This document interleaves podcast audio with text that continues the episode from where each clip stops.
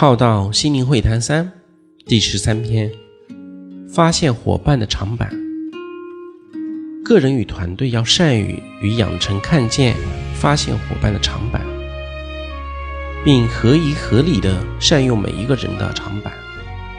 集合大家的长板，成为主要运作力量。哪个地方适合谁的长板，就鼓励他去付出与服务。用更高维的看见来看，来发现伙伴的长板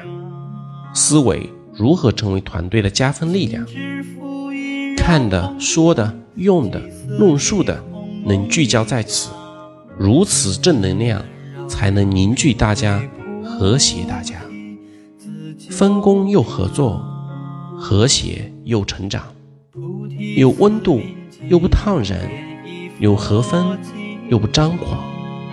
若一直看到别人的短板，论述别人的短板，聚焦别人短板，那团队就没有可用之人，有用也会被大家说死，负能量会到处流窜，造成人才损失。所以，提高与善用更好的心智思维，让看到的都一份正向的看见，让每一个人。都有可用与可欣赏之处，如此人尽其彩，适才适所，